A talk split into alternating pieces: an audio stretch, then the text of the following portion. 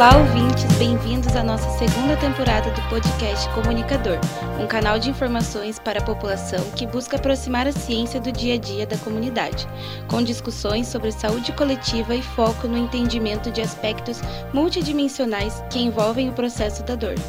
Hoje, o tema da nossa conversa é sobre dor no esporte, um tema bem relevante para a comunidade, já que na prática de exercícios é comum falar sobre isso, e no esporte de alto nível não é diferente. Eu sou Ana Júlia Moreira, aluna de jornalismo do departamento da Universidade de Taubaté, Unital. E estão aqui comigo mais dois colegas, Gabriel Prolongati e Gustavo Chicarino, alunos do departamento de fisioterapia da Unital.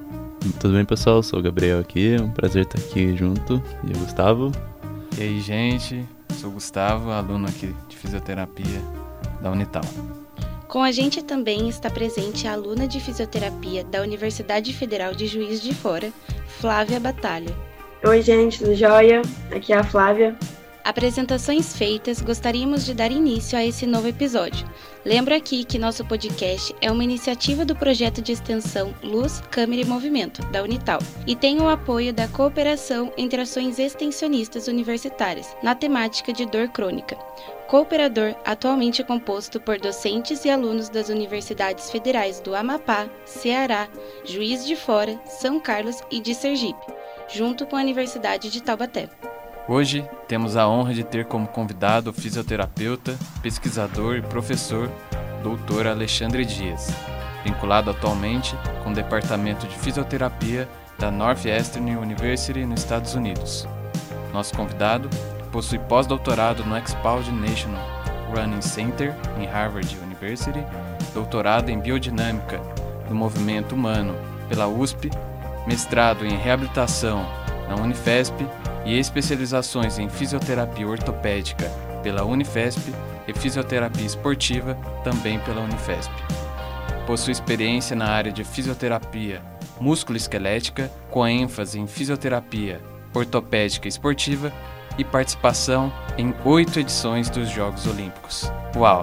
Fantástica experiência do nosso convidado de hoje.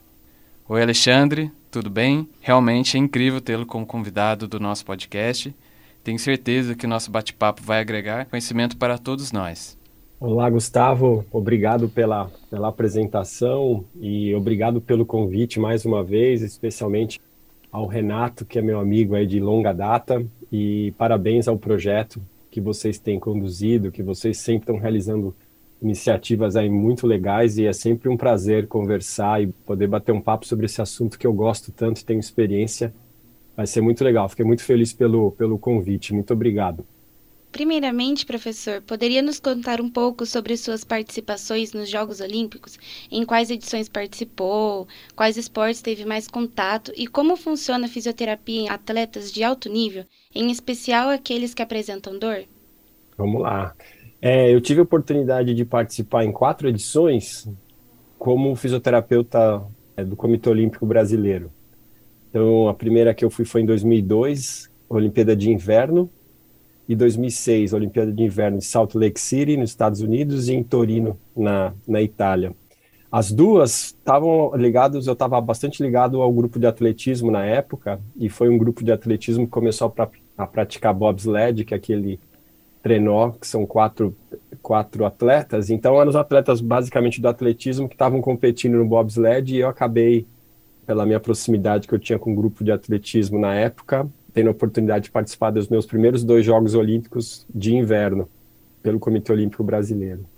Na sequência, eu comecei a me envolver cada vez mais com o Comitê Olímpico Brasileiro, e aí foi quando comecei a participar do Sul-Americano, Pan-Americano, pelo COB na modalidade de verão. E aí foi quando eu fui pela primeira vez, fui a Pequim em 2008. Na época eu estava muito próximo a um grupo de atletismo que treinava no Ibirapuera e tinha alguns atletas muito importantes no grupo. Até tive a chance de estar bem próximo da, da atleta que acabou depois ganhando medalha de ouro, que era a Malren. Tinha outros atletas, Malren Maggi, outros atletas também que eram finalistas. Então, era um grupo muito forte de atletismo e eu tive a chance de 2008 estar com eles. E aí, em 2012, é, já estava bastante envolvido com o Comitê Olímpico, eu fui a Londres é, e assim foram minhas participações como fisioterapeuta. Em 2012, minha carreira é, deu uma, uma guinada num, num, outro sentido. Eu achei que era o momento de investir mais na minha parte acadêmica. Eu já estava começando a trabalhar num programa de mestrado e doutorado, na época era da Unicid. Eu era professor lá também. Foi quando eu saí para o pós-doutorado, em 2013. E aí eu fui até, você comentou, Gustavo, eu fui fazer o pós-doutorado aqui em Harvard, aqui em Boston, onde eu moro hoje. E não, fui, não perdi um pouco o contato com a parte mais clínica e fiquei até então fui focar mais na minha parte acadêmica. E por uma coincidência muito interessante em 2016 foi minha primeira participação como pesquisador de uns Jogos Olímpicos. Eu fui o, o, até então o médico que era o médico do Comitê Olímpico Brasileiro ele se tornou médico chefe da Olimpíada da Rio 2016 e me fez um convite que ele, eh, se eu queria ser um voluntário de um grupo de pesquisadores do Comitê Olímpico Internacional que iria realizar um estudo que tava tendo, havia sendo feito desde 2008 sobre as principais lesões e doenças que ocorrem durante os jogos, e eles, toda vez que eles iam para um, um país, eles pediam uma, uma, ajuda local de dois pesquisadores. E aí o médico, que era meu, que era meu antigo chefe do COB, me convidou, eu até tive a oportunidade de convidar um colega que foi comigo também, que é o, que é o Léo Costa, então eu trabalhava com o Léo, o Léo foi comigo, nós dois fomos ser, nós fomos voluntários desse grupo de, de pesquisadores do Comitê Olímpico Internacional. Para mim, é, foi uma excelente oportunidade, para mim tinha acabado ali, é, só que aí foi uma relação bastante interessante que eu construí com esse grupo do Comitê Olímpico Internacional, e eles me convidaram novamente e eu tive a oportunidade de ir para 2018 em Pyeongchang, na Olimpíada de Inverno, como pesquisador. Em 2021 para Tóquio, né, na Olimpíada de Verão, e agora recentemente para Pequim em 2022 na outra Olimpíada de Inverno, né? É, minha função mudou bastante, né? Até então era clínico e aí eu agora estou do outro lado, que é, é, é, um estudo que toda, todo ano a gente publica esse estudo, né? São um grupo de seis pesquisadores. Eu hoje posso dizer que eu faço parte, fiz parte desse grupo nos últimos três.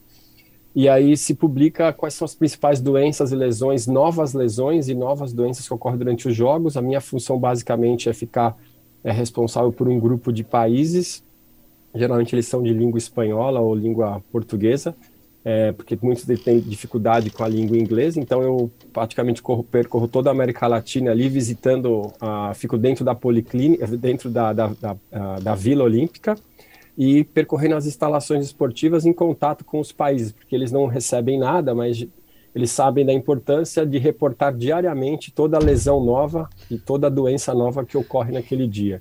Então, é um estudo epidemiológico que dura 16 dias e geralmente a taxa de participação beira 90%, com 12 mil atletas. Então, vocês imaginem, é um negócio muito grande, com muito participantes, mas tem sido muito legal participar, porque é, no final ali você tem o, acaba tendo um artigo científico, mas principalmente com o resultado desse artigo é sempre uma coisa que acaba impactando os jogos futuros, ou até regra de esporte. Então está sendo bastante interessante ser pesquisador. Mas acho que você fez uma pergunta sobre tratamento de atletas, não é isso? É, e aí, é, é, isso? Foi isso, né? Isso Como é mesmo. Assim, ó, é, tratamento de atletas, assim, eu tive quase 15 anos bastante envolvido com isso, né? Recentemente não tanto. Mas é um pouco frustrante, né? Porque a dor, ela faz parte do, do, do do esporte de alto rendimento, né? Inclusive eu diria que é uma das principais objetivos muitas vezes dos, dos treinadores é atingir um momento que ele cause uma certa dor nos atletas, porque ele sabe que sinal que o treino está sendo bom, né? Porque tem tem vários tem que tomar certo cuidado, logicamente. Eu não estou falando que eles estão machucando, né? Mas a dor tem vários tipos de dor, né? Vocês são especialistas, aí vocês sabem muito melhor do que eu que tem uma dor que é provocada por, inicio, por um treino forte, né? E ela é uma dor, né? É uma dor de início tardio, no dia seguinte. Tem microlesão, de, microlesões difusas, o músculo, que é aquela dor que é o soreness, né, em inglês, e como se fosse aquela fadiga e tudo mais. Dói, dói, incomoda, mas é aceitável. Inclusive, eles até gostam, que significa que treinou forte. Mas aí dá um, dois dias, aquela dor vai embora. É, o grande problema é aquela dor que não é essa, né? Que é aquela dor que é localizada num lado do corpo, no joelho direito, que está lá duas, três semanas. Essa não é uma dor normal, né? Então, assim, o grande desafio para falar sobre dor, acho que é a primeira vez que eu estou falando assim sobre isso, É bem legal, porque eu sempre eu me descrevia assim, sabe? Eu me descrevia, é, um fisioterapeuta, ele é como se fosse um bombeiro, né? Tentando apagar um incêndio, só que muitas vezes com uma canequinha, né? Então você nunca vai conseguir, né, resolver aquele problema, né? É lógico que você quer ter uma mangueira gigante, você quer ter um caminhão-pipa para apagar, mas muitas vezes não dá, né? Então muitas vezes acontece assim, é, sei lá, eu tenho inúmeros casos assim, você está nos jogos ali, a competição é daqui dois dias. O indivíduo tem uma dor, muitas vezes crônica. Não tenho muito o que fazer em 48 horas, né? É lógico, você pode pensar em atenuar um pouco ali com uma quadro de analgesia, fazer uma bandagem, faz... mas o que exercício que você vai fazer que vai ter, vai ter efeito? Que é, qual, mesmo reparo tecidual que você vai conseguir em 48 horas e tudo mais. Então, assim, é sempre um pouco complicado, um pouco frustrante, porque muitas vezes você sabe que o processo chegou ali, ele vem te procurar, e aí, a esporte de alto rendimento, vocês vão, vocês vão ver coisas inimagináveis, assim, né? Por exemplo, o índice de anti-inflamatórios e analgésico entre atletas de alto rendimento é altíssimo. Tem estudos publicados sobre isso. É 30, 40, 50% dos atletas tomam anti-inflamatório para competir. Tomam analgésico. Faz parte da mochila de treinamento dele. Ele tem lá um diclofenaco, ele tem lá um Advil.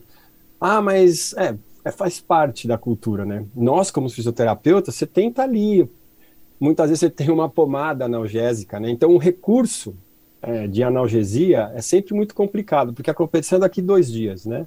Eles não podem tomar corticoide, né? Corticoide uso sistêmico é considerado doping. Então, um corticoide, que seria uma coisa que resolveria bastante o processo inflamatório, não pode. Se for em injeção local, eles podem. Então tem muitos que tem a tal da infiltração, né? Então, assim, é um negócio sempre muito complicado, né? Você ficar correndo atrás do rabo ali, porque. Mas vai fazer o quê? Ele não vai para uma Olimpíada? Ele vai cancelar? É... Ele tá com uma lesão crônica, mas o jogo é semana que vem fala: não, vamos tratar, fica seis meses e você volta, mas a Olimpíada já passou. Então, assim, é muito complicado nesse sentido, de ter que ajudar muitas vezes. Você ajuda, você entra naquela loucura ali, você sabe que você não vai conseguir curar, né? Imagino que muitas vezes fala ter dor ali, é, vai aprender a conviver com a dor, mas é mais ou menos assim. Você tem que usar o. Cada um tem, tem as suas preferências, né? Eles já trazem as culturas. Muitas vezes o atleta, o atleta vem de determinada modalidade que tem a sua cultura, e aí tem a sua cultura e não tem como entrar assim. Por exemplo, o atletismo adora fazer imersão com água, né? Aquele balde gelado. A natação odeia. E parece que são dois músculos diferentes, né? A natação adora fazer soltura, nada devagar e faz massagem para dor muscular de início tardio. O atletismo adora pôr gelo. Você fala, mas não é o mesmo músculo estriado, esquelético? É, mas tem as, a cultura que você vai respeitando, né? Então, assim, é um desafio muito grande, respondendo sua pergunta, é muito variável, depende muito da cultura, e a dor faz parte, né? E tem, sem contar os lemas, né? No, no pain, no gain, né? Sem dor, sem ganho. Eu tenho uma foto numa aula que eu sempre dou, na, na, lado do Brasil, em 2008, tinha uma, uma a prédio da Dinamarca tinha uma bandeira gigante, assim, né? Sem dor, sem ganho, é, sem você não vai a lugar nenhum. Então, o próprio Comitê Olímpico, né, incentiva isso. A cultura do esporte, ela meio que gosta da dor, você é sofrido, quando o cara está com dor, ele ganha, ele se supera. Parece que vale mais a vitória quando você supera a dor. Então, dor e esporte são quase sinônimos na minha, na minha experiência. Não sei se eu respondi ou ficou muito longo aí. Foi sim, professor. Obrigada. Respondeu sim. Eu vou tentar, é, na minha pergunta, puxar mais um pouquinho para esse lado da dor que frequentemente nos nossos episódios aqui do podcast a gente pergunta sobre as crenças. E como que isso funciona no, em atletas de alto nível? Eles têm alguma crença comum ou eles acreditam que determinado tipo de tênis, enfim, possa influenciar é, no resultado deles, mesmo isso sendo uma crença mesmo, não tendo é, uma base científica para isso? É comum?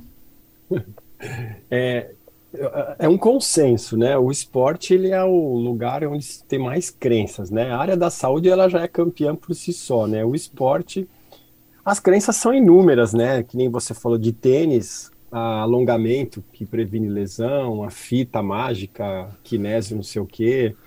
As crenças são inúmeras, né? É, o esporte, ele é, acho que não tem nenhum lugar mais.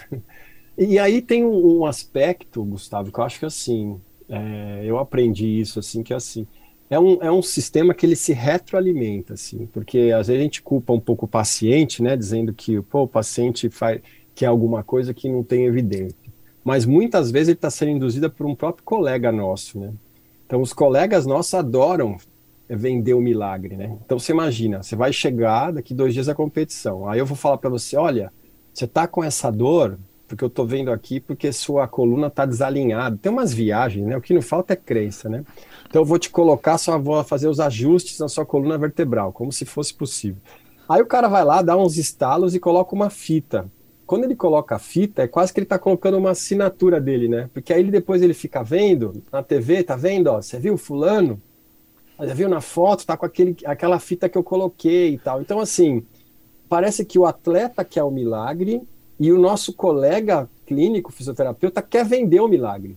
Então é perfeito. Você imagina, eu tô com um problema crônico, eu quero que alguém de uma maneira milagrosamente resolva. Aí você me procura, eu como físio falo, Gustavo, eu sei que você tem que você tem é que seu talos está bloqueado. Vem aqui, eu vou desbloquear seu talos e vou colocar uma fita em você. Você nunca ouviu falar isso com o paciente, que é uma loucura, né, uma insanidade. Aí fala, nossa, nunca ninguém me falou isso. Aí você faz aquela loucura lá. De uma certa forma melhora, né? Porque tem efeito placebo, você pôs a fita, pôs compressão. E se der certo, Gustavo, olha que maravilha o processo. Se der certo, você fala, físio, devo essa medalha a você. Se der errado, ele já falou para você que estava com ele estava com dor. Então, se ele perdeu, ele fala, já tinha te avisado, não estava legal mesmo. Então, assim, é um processo que todo mundo ganha nessa loucura toda, né? O paciente quer o um milagre, o físico quer vender o um milagre, e se ganhar ainda, todo mundo é muito milagroso, tem que ver. E se der errado, ah, já tinha falado que estava com dor, né? Então não fui tão bem assim. Então tem muitas tem muita coisa aí rodando nesse meio e é um ciclo que se retroalimenta. Muitas vezes os nossos colegas, né, médico, físio, é, alimentam esse processo de manter a dor e essa, isso tudo mais. Só para vocês entenderem uma coisa de como é malu uma loucura esse negócio de dor, não sei se você sabe a história do hipismo, né, é, de cavalo. É, um dos dopes no cavalo é uma pomada analgésica com a base de capsaicina de, de, de, de pimenta, né? Então, todos os cavalos, inclusive um cavalo brasileiro, foi desclassificado, se não me engano, foi em Londres. Quando o cavalo vai saltar, eles fazem o exame de sangue e tudo mais, não pode ter corticoide, é a mesma história do corpo humano. Só que o cavalo, ele passa, antes dele entrar na zona de salto, ele passa numa baia, e aí, um, como se fosse o examinador, ele pega um paninho, ele raspa nas, nas pontas, geralmente é no joelho e na pata, ali na parte distal, onde o cavalo sente mais dor, e manda para uma análise rápida para ver se tem analgésico local.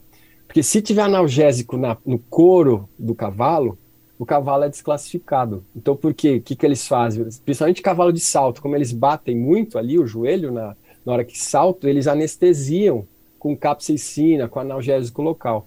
O cavalo, né, não, não tem como falar se usou ou não e tudo mais. Então, o que, que você tem que fazer? Eles raspam o, o negócio e faz análise. Teve uma vez um cavaleiro bom do Brasil aí, se vocês procurarem na internet, vocês vão ver, foi desclassificado por um doping, que é um analgésico na pata antes de entrar. Então, assim, essa história de passar capsaicina, de analgésico local, ela é, ela faz parte do esporte, ao ponto que testam isso no cavalo, né? Se testar no ser humano, vai dar também. É, obrigado pela resposta, professor. É, Realmente, essa parte de crença é, é comum em muitas áreas da vida, assim, no esporte. Já imaginava que não fosse diferente, ainda mais se tratando de desempenho, né, no, do esporte de alto nível. E o Gabriel tem uma pergunta para a gente agora. Opa, é, professor, é, pegando um pouco é, de gancho da pergunta anterior que o Gustavo fez, é, é comum trabalhar com atletas com dor crônica? por exemplo, uma dor crônica lombar inespecífica? E, se for, a abordagem fisioterapêutica é muito desafiadora nesse processo? É, eu acho que depende em, em qual o, momento que você está, né? Se for no momento de uma competição, é, é, sempre muito complicado, né? Porque a competição é daqui dois, três dias, ele já está lá, ele já viajou, ele já fez o índice, E aí é um desafio bem grande, porque você tem que. É, muitas vezes quem está tratando, você está tratando o paciente ali, você não conhece muito a história dele. Ele chegou para você ali, você tem que entender mais o que ele vinha fazendo, né? Porque não dá para fazer muita mudança de rota. Ele tem tratando alguma coisa crônica, como você falou, uma lombalgia, sei lá, um problema crônico há dois, três meses.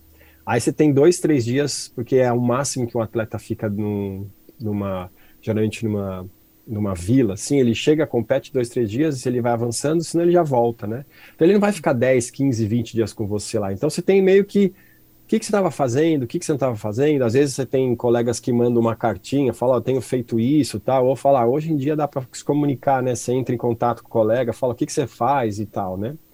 Agora, se você for uma dor crônica no, no dia a dia, né, numa que você é físio de uma equipe e tudo mais, Aí eu gosto muito dessa abordagem de você ter. Eu não consigo entender muito bem se dor é normal, né? Dor crônica é normal. Eu acho que não, né? Eu é, acho que não, não tem como você é, encarar aquilo como uma coisa normal. Alguma coisa está acontecendo, né? Acho que não tem outra, outra função da dor a não ser te avisar, né? Que alguma coisa não está indo bem. E agora você está dois, três meses, está alterando desempenho, está alterando sua rotina.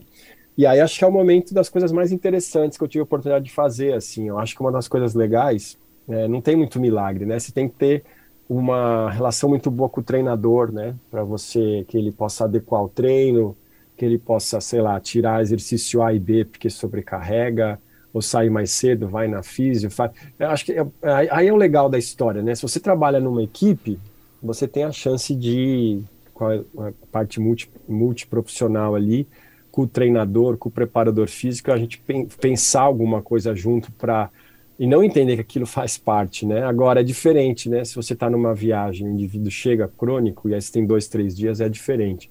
Os desafios são diferentes, mas é, eu acho que é mais ou menos isso. Ah, professor, muito obrigado pela resposta. E realmente é, é bem diferente quando você já está um acompanhamento antes com, né, com a equipe ou, e pegar alguém dois, três dias, como você falou, realmente é, é um desafio mesmo. Mas é, obrigado pela resposta. E agora a Flávia ia fazer uma pergunta para o professor. Pode ficar à vontade. Ei, professor. Uh, a minha pergunta uh, é sobre os esportes que você atuou nos Jogos Olímpicos. Acho que tem até um pouco a ver com a pesquisa que você anda fazendo nessas últimas edições que você participou. Mas você consegue falar para a gente quais são ah, os tipos, as lesões mais comuns nos esportes que você atuou. E em cima disso, como que você fazia os, com a preparação e a prevenção é, com esses atletas de alto rendimento? É, é, eu acho que tem ah, no esporte você tem basicamente dois tipos né, de, de lesões, né? Ou você tem as lesões traumáticas, as lesões agudas, ou as lesões por sobrecarga, né? são acho que são dois grandes grupos que dá para diferenciar. Na minha parte de pesquisa até eu fiquei foquei por muito tempo a parte de lesões na corrida, né? E lesões na corrida de longa distância, basicamente nós estamos falando de lesão por sobrecarga. Né? Você não vai ter uma lesão, dificilmente você vai ter uma lesão aguda, a não sei que foi um acidente ali, pisou num buraco, você pode ter uma ruptura ligamentar e tal, mas o clássico da lesão na, na corrida, lesão de longa distância, é tendinopatia, fratura por estresse, facete plantar e tudo mais. Agora, as lesões por é, essas são, vamos dizer assim, elas têm uma chance maior de vocês elas serem prevenidas, né? É, agora, as lesões traumáticas, elas são sempre um pouco mais desafiadoras, né?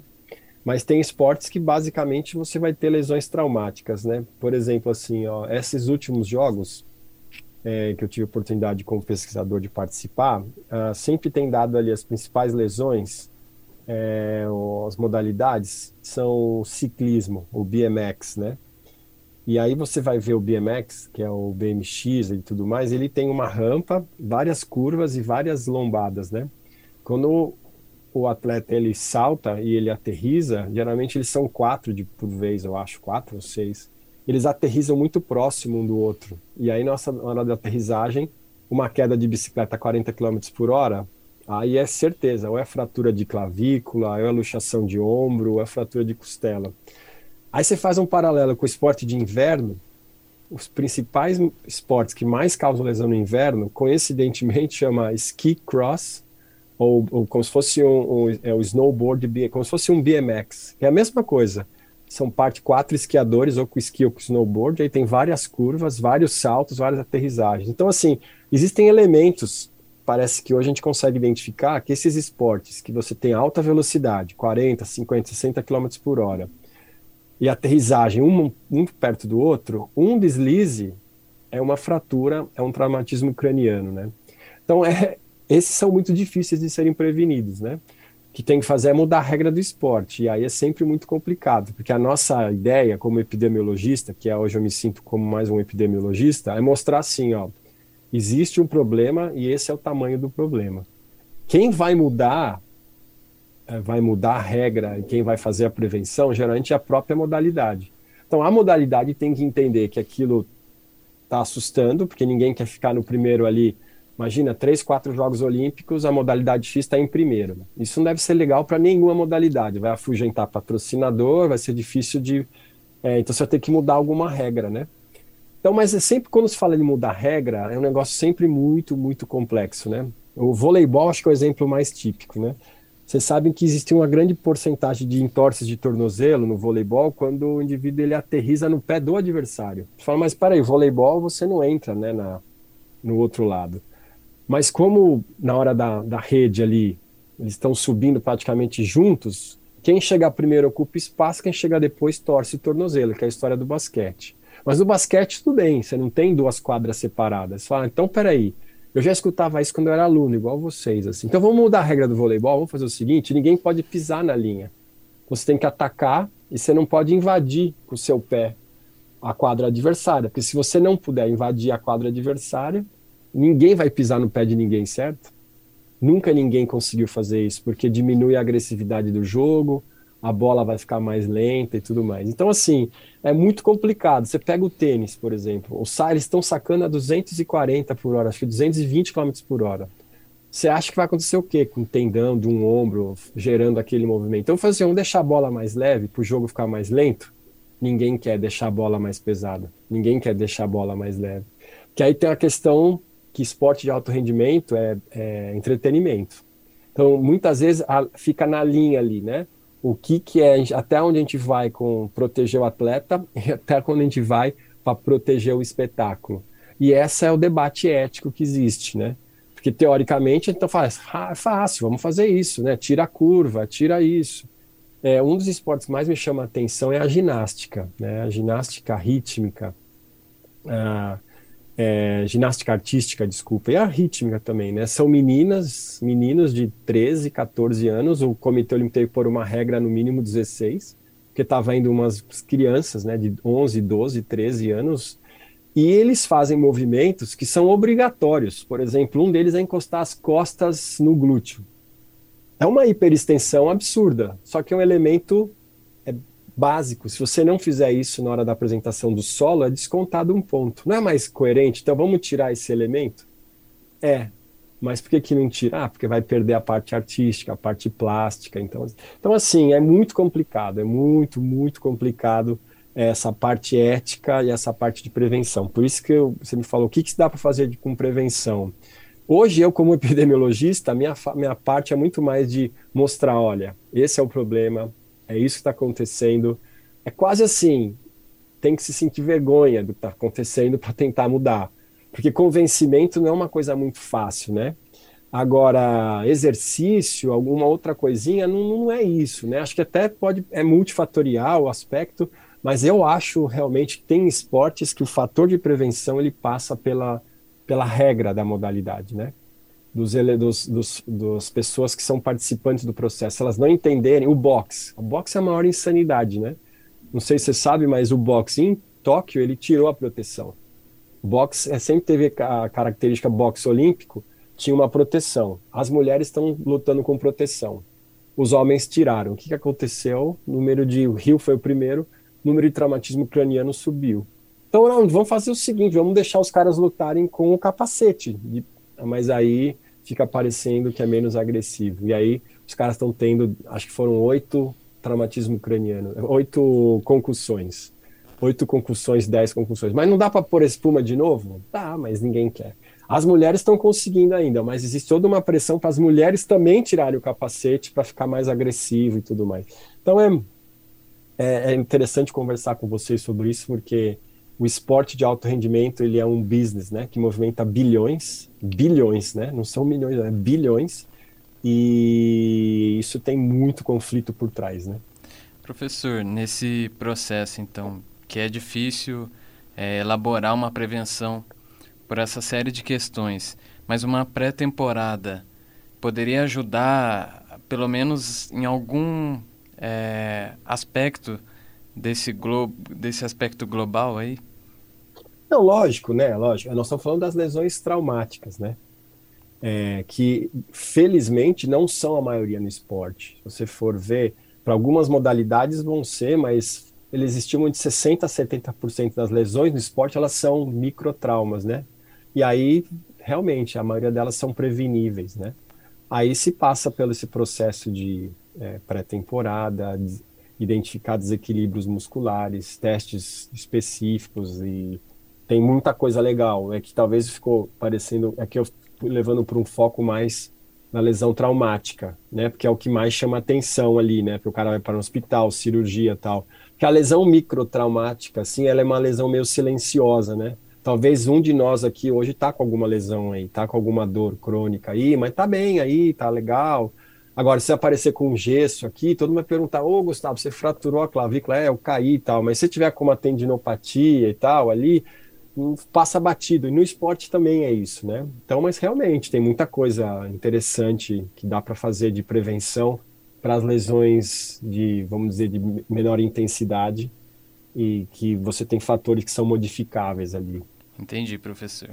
Bom, professor, é, depois dessas perguntas, é, a gente ia perguntar o quão difícil é se comunicar com um atleta que sofreu uma lesão e corre o risco de perder um evento esportivo muito importante? É muito desafiador como é essa situação? Ó, oh, Gabriel, você sabe que eu tive algumas oportunidades que eu, o jogo foi tão aberto. eu lembro uma vez que a gente fez uma, uma videoconferência com. Era, ele tinha por de 20 anos já, com o pai, com o treinador presente eu e mais um médico, eram quatro pessoas, assim. Então era uma decisão compartilhada, né?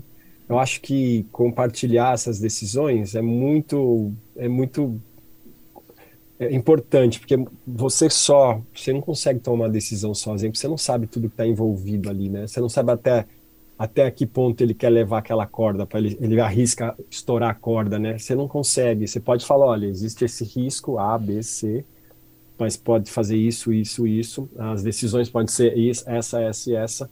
Eu acho que compartilhar decisões são sempre, acho que eu sempre tive essa essa ideia assim, quando eu trabalhava com atletismo, de compartilhar tudo muito. Eu acho, inclusive, acho que era a minha principal função no grupo era ajudar o treinador a tomar as decisões, baseado no que eu estava vendo clinicamente ali. Mas é sempre um desafio, né? Porque tem muitas coisas por trás ali que você não consegue ler, né? Mas quando você chama todos os atores ali que estão fazendo parte do evento, fica mais fácil e aí cada um coloca, né? E foi uma decisão, lembro que foi bem interessante, assim, foi uma decisão de, inclusive foi contra a minha fazer parte, mas se tentou e deu tudo certo tal. Mas então, tem coisas que é legal, você tem que ceder também, né? Você tá num grupo ali, ele quis correr o risco, correu, deu tudo certo, poderia ter dado tudo errado, mas eles sabiam que o risco estava correndo. Isso vai acontecer direto, né?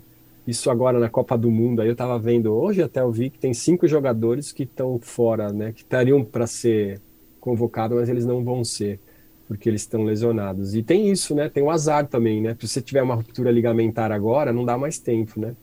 Só que se você teve no começo do ano, daria tempo. Agora, uma ruptura de LCA agora, faltando três meses, não dá mais. Então, assim, depende muito do, do né? Da sorte também, de quando é que você teve aquela lesão, né? Eu acho agora, eu tava, vendo, inclusive tá tendo amistoso agora, né? Nesse, nesse mesmo horário. Quem machucar agora não vai, né? Então, eu imagino que deve estar tá bem caótico, assim, dividir uma bola. Eu não dividiria a bola, assim, mas ao mesmo tempo você vai estar tá brigando a fa. Então parece que o Vini Júnior, né, que é um, ele já, ele, ele não vai nem, ele não tá nem jogando esse amistoso. Então, assim, o Neymar mesmo, acho que tem que tomar cuidado, né? Porque se você machucar agora, você já não tem mais, né? Acho que são oito semanas que estão faltando, né? Não vai ter milagre, né? Não vai ter fitinha é, mágica.